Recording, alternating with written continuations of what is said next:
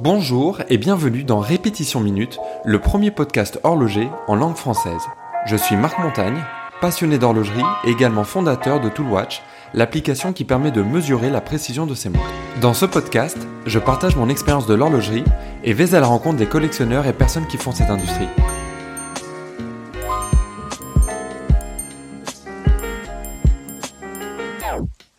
Bonjour à tous, aujourd'hui pour ce nouvel épisode, je vais répondre, ou tenter de répondre à la, question qui m'a souvent été posée, quelle est la différence entre les mouvements automatiques et les mouvements manuels? Et quel est, quels seraient éventuellement les meilleurs types euh, de mouvements?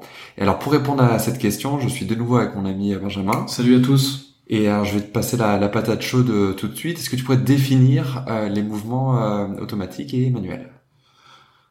Alors pour faire simple, c'est deux montres mécanique avec euh, deux types d'énergie différents. Euh, elles portent euh, très bien leur nom, euh, ces deux types de mouvements. Mouvement manuel, ça demande une intervention manuelle de l'utilisateur et il remonte euh, sa montre en passant par la couronne, en donnant des rotations à la couronne. Ouais. Et la montre automatique, une nouvelle fois, elle porte très bien son nom, elle est automatique, il suffit de la porter parce qu'elle laisse des mouvements de la masse oscillante, qui est ce demi-disque euh, à l'arrière euh, du mouvement, permet de remonter la montre. Ah, c'est très juste. Et puis alors, il faudrait aussi préciser que sur le mouvement euh, automatique, tu peux aussi remonter la, montre à l'aide de la couronne. Il existe des Seiko, euh, enfin certainement pas que des Seiko d'ailleurs, mais je sais que sur les certains modèles SKX euh, automatiques, les, les plongeuses, euh, pour une raison que j'ignore, on peut pas les, les, remonter à la couronne, donc c'est un petit peu plus contraignant. Mais euh, mais on, va dire la, la, montre automatique classique, on peut tout à fait aussi la, la remonter euh, à la couronne. Et alors, est-ce qu'entre les les deux modes de, euh, de, de remontage, est-ce qu'il y en a un que tu préfères toi un petit peu plus qu'un autre? Est-ce qu'il faut les clasher euh, Octogone, manuel, V6 euh, automatique. Euh, c'est assez intéressant. J'ai ma position, elle a vachement évolué en fait là-dessus. Euh, quand j'ai commencé dans l'horlogerie, il y a, euh, j'ai envie de dire, cette sorte de, de conception un peu de noob où je me suis dit, bah automatique c'est super et manuel c'est un peu pourrave. Ouais c'est un peu pourrave euh, dans le sens euh, il faut remonter sa montre euh, c'est un inconvénient clair de se dire ah, je dois interagir à chaque fois que je, je, veux la porter je la remonte.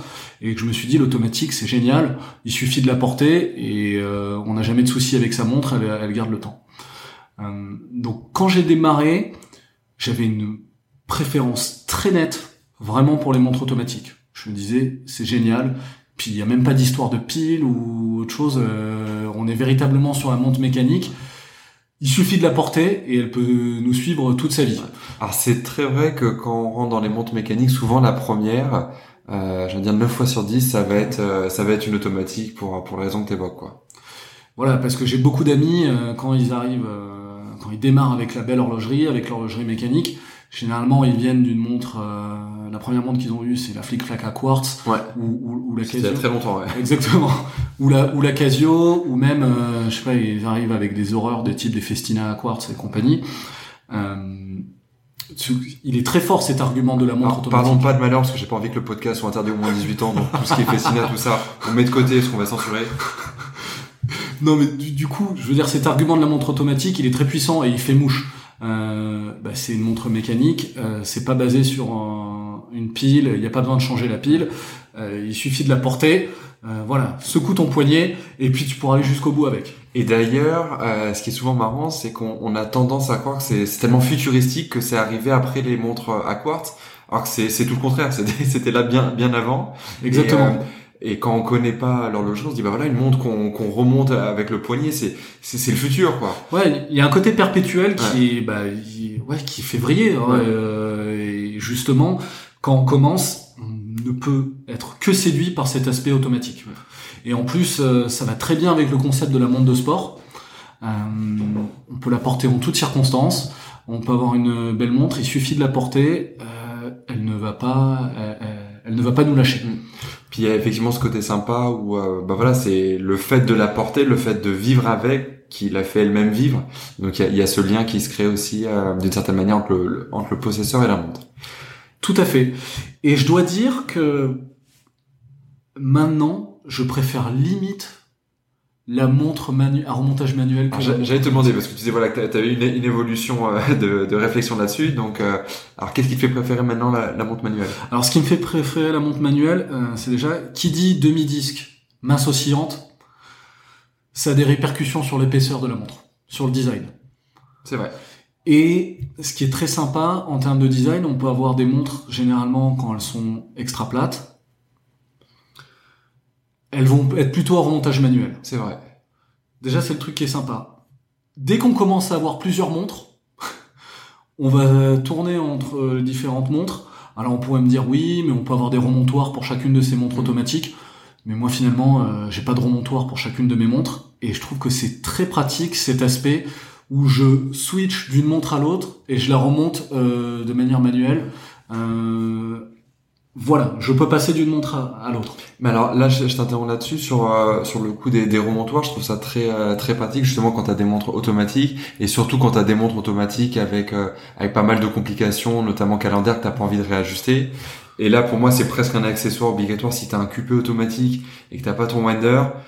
Tu t'exposes un jour à devoir tout régler. Enfin, t'as, juste t'as pas envie de, de ça. Quoi. Exactement. Mais après, pour moi, la montre automatique, c'est plus une montre qui est sport. Mm et euh, elle a pas nécessairement un calendrier perpétuel. Je la vois pas, je la vois pas comme ça. Non, je prenais l'exemple extrême, mais tu vois même Tout une simple, une simple date, euh, si elle a pas un saut de date rapide et que tu dois passer 10 jours, c'est un peu laborieux. C'est vrai que c'est un peu laborieux.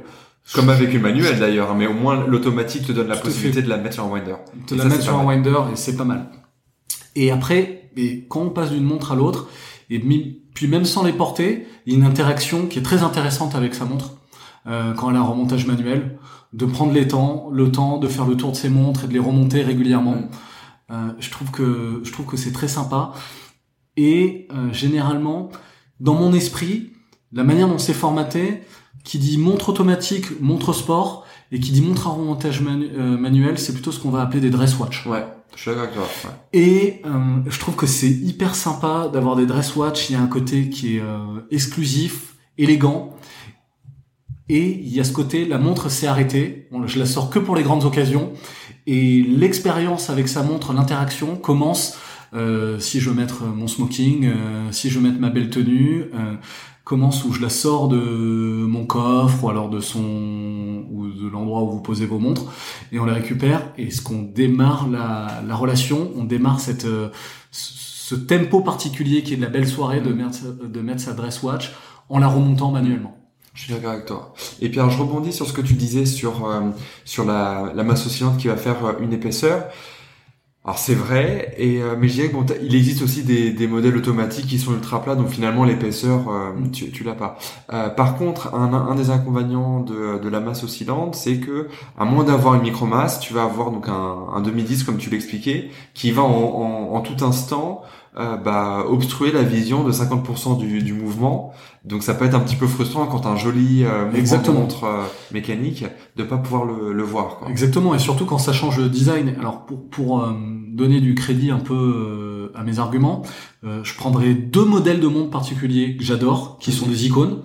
la première, c'est la Reverso, ouais. chez Gégère Lecoultre. Ouais. Pour moi, c'est une hérésie de l'avoir en automatique parce que ça change, ça bouscule toute la ligne en fait de design. Ouais. Euh, parce qu'elle est beaucoup trop épaisse. Ouais. Et euh, historiquement parlant, et sur le premier euh, coup de crayon euh, de son design, elle était à remontage manuel, et du coup justement, elle a pas cette épaisseur. Ouais. Donc euh, j'ai une Reverso, et bien évidemment, je la voulais à remontage manuel. Je mhm. voulais pas des versions automatiques. Je suis d'accord avec toi. Ouais. Donc là, on revient sur l'épaisseur. Et une de mes montres préférées, euh, que j'ai régulièrement au poignet, et il se trouve que je l'ai encore au poignet aujourd'hui, euh, c'est l'Omega Speedmaster. Alors, montre sport, montre professionnelle par excellence, on va se dire, ça peut être qu'une montre automatique. Mais vu que c'est la montre qui a été dans l'espace et qui est sur la Lune, euh, pour une montre automatique, il faut qu'il y ait de la pesanteur pour pouvoir euh, justement euh, faire bouger la masse oscillante vis-à-vis des mouvements du poignet. C'était le cahier des charges de la NASA. Euh, vu qu'elle va aller dans l'espace et sur la Lune, Bien sûr, on peut pas, on peut pas tomber sur, on peut pas compter sur la masse oscillante, donc elle est à remontage manuel. Et c'est absolument génial parce que le storytelling, il, il, est top. On se dit montre sport, chronographe équivaut à montre automatique, et là on en a une en montage manuel. Et puis ce qui est génial, c'est que c'est juste un chronographe, il n'y a pas de date, il n'y a pas de jour, il n'y a pas de, calendrier ou de phase de lune, à part sur certaines versions. Hein.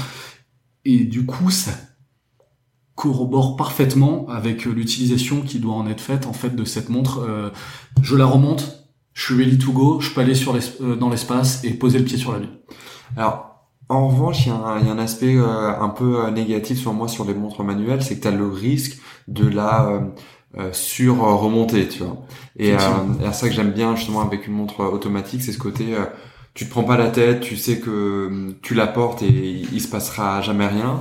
Euh, tu as une bride glissante qui te permet de euh, euh, de jamais avoir ce risque de forcer sur le mouvement, alors qu'une hum, montre manuelle, encore plus quand elles sont euh, vintage et qu'elles sont un petit peu plus plus fines et délicates, euh, je peux ça peut arriver. quoi. Je peux que te donner de raison. Il y a beaucoup plus de, de risques de tordre la tige du remontoir, et de casser tout simplement le ressort. De, ouais, de casser tout simplement le ressort.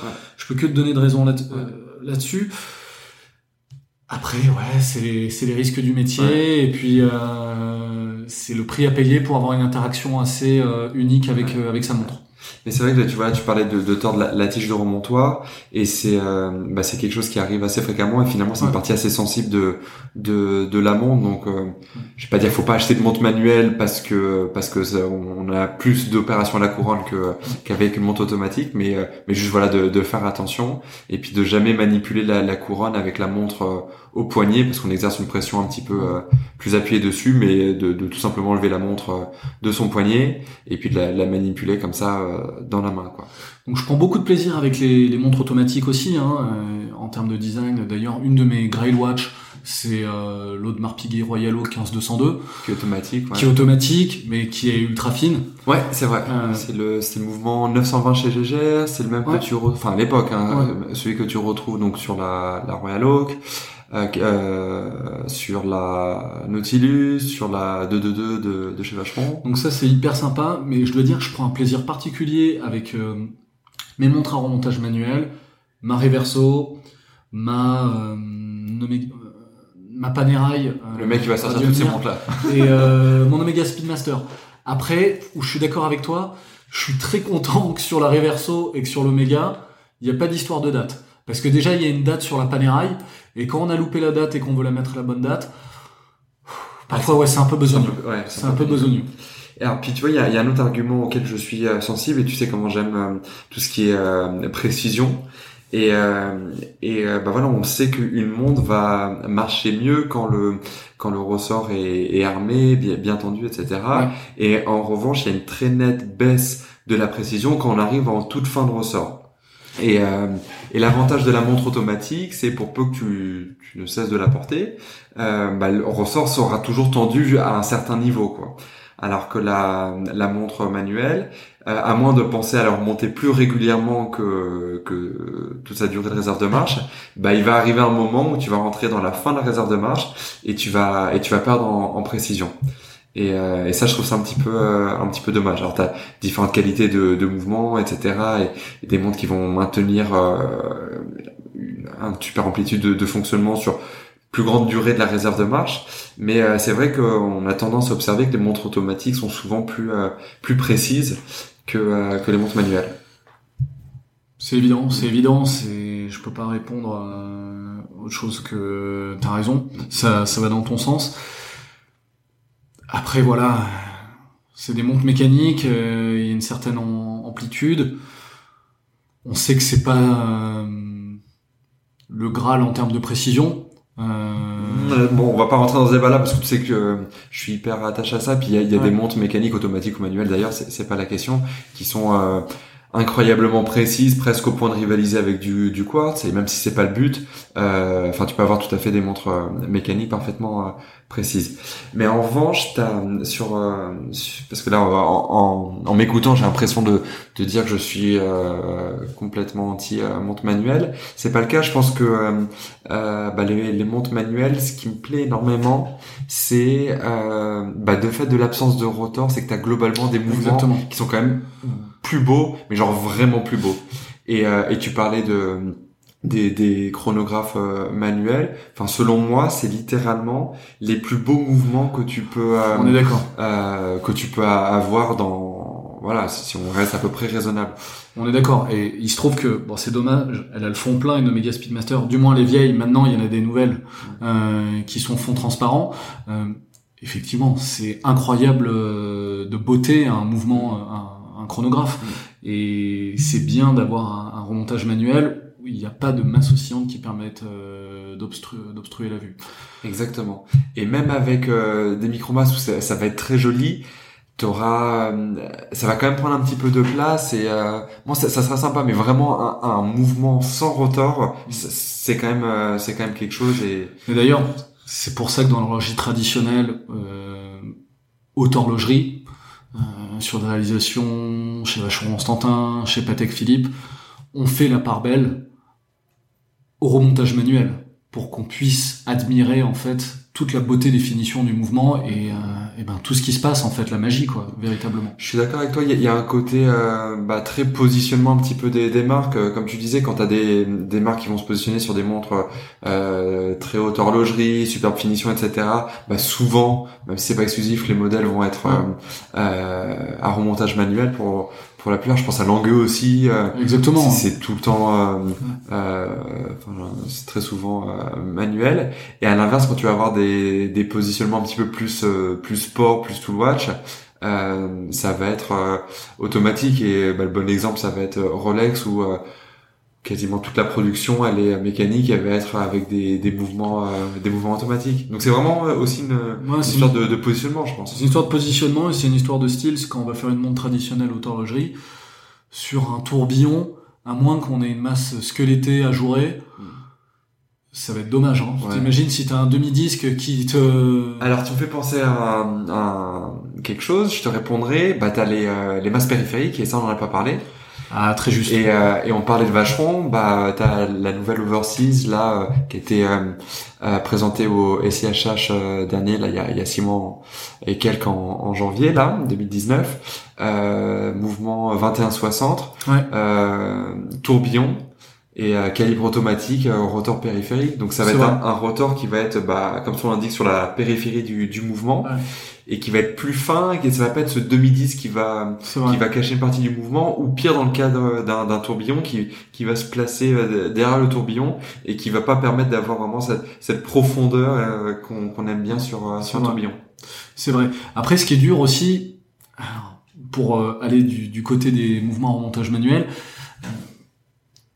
ce qui parfois est compliqué sur certaines montres euh, qui sont automatiques, on trouve la montre canon, il se trouve qu'elle a le fond ouvert, et puis la décoration de la masse oscillante est absolument à gerber. Ouais. ça arrive, et là, euh, c'est dommage, hein, c'est là où, où ça fait mal, parce que parfois on s'est dit, on s'est véritablement chauffé pour une montre, on se dit ouais c'est top, euh, j'aime beaucoup le design, j'aime beaucoup le cadran, la forme de la boîte. En plus elle a le fond ouvert, c'est cool, je vais pouvoir regarder. Et puis là on va l'essayer, on la retourne et on voit qu'en fait la masse, Ouais. la masse est absolument dégueulasse. Ouais. Donc euh, c'est ce qui peut jouer vraiment contre les montres automatiques. Et c'est vrai parce que il y a un côté, bah, la masse c'est euh, c'est un des plus gros en termes de largeur euh, composant. Donc s'il est pas bien exécuté, ça peut être un petit pont que tu vas pas voir. Genre ce- bah, voilà, c'est- cette grosse masse qui euh, qui va pas être super sympa effectivement. Et c'est compliqué. Et d'ailleurs, c'est pour ça que des montres euh, sport entre guillemets de véritablement de luxe, euh, comme euh, une Royal Oak euh, chez Audemars Piguet, une, Overseas chez Vacheron Constantin ou euh, une Nautilus, une Aquanaut chez euh, chez Patek Philippe, et ben ils mettent les masses oscillantes euh, généralement en or et avec euh, une décoration qui est spécifique. Ouais. Et bah, c'est des montres qui sont hors de prix. Et c'est pour ça, dès qu'on est sur le moyen de gamme, de belles montres automatiques, et bah parfois ça, ça, ça pêche un peu, hein, franchement, sur la décoration des, euh, des masses oscillantes. Quoi. Très bien. Et ben, je te propose de, de conclure euh, là-dessus. Là, on a vu euh, les, les différents types de, de mouvements et puis on a fini sur une touche de décoration. On parlait de calibre en or, donc je trouve ça, je trouve ça une belle façon de clore cet mal. épisode. Ça pourrait être un prochain, un prochain épisode, les, sujet?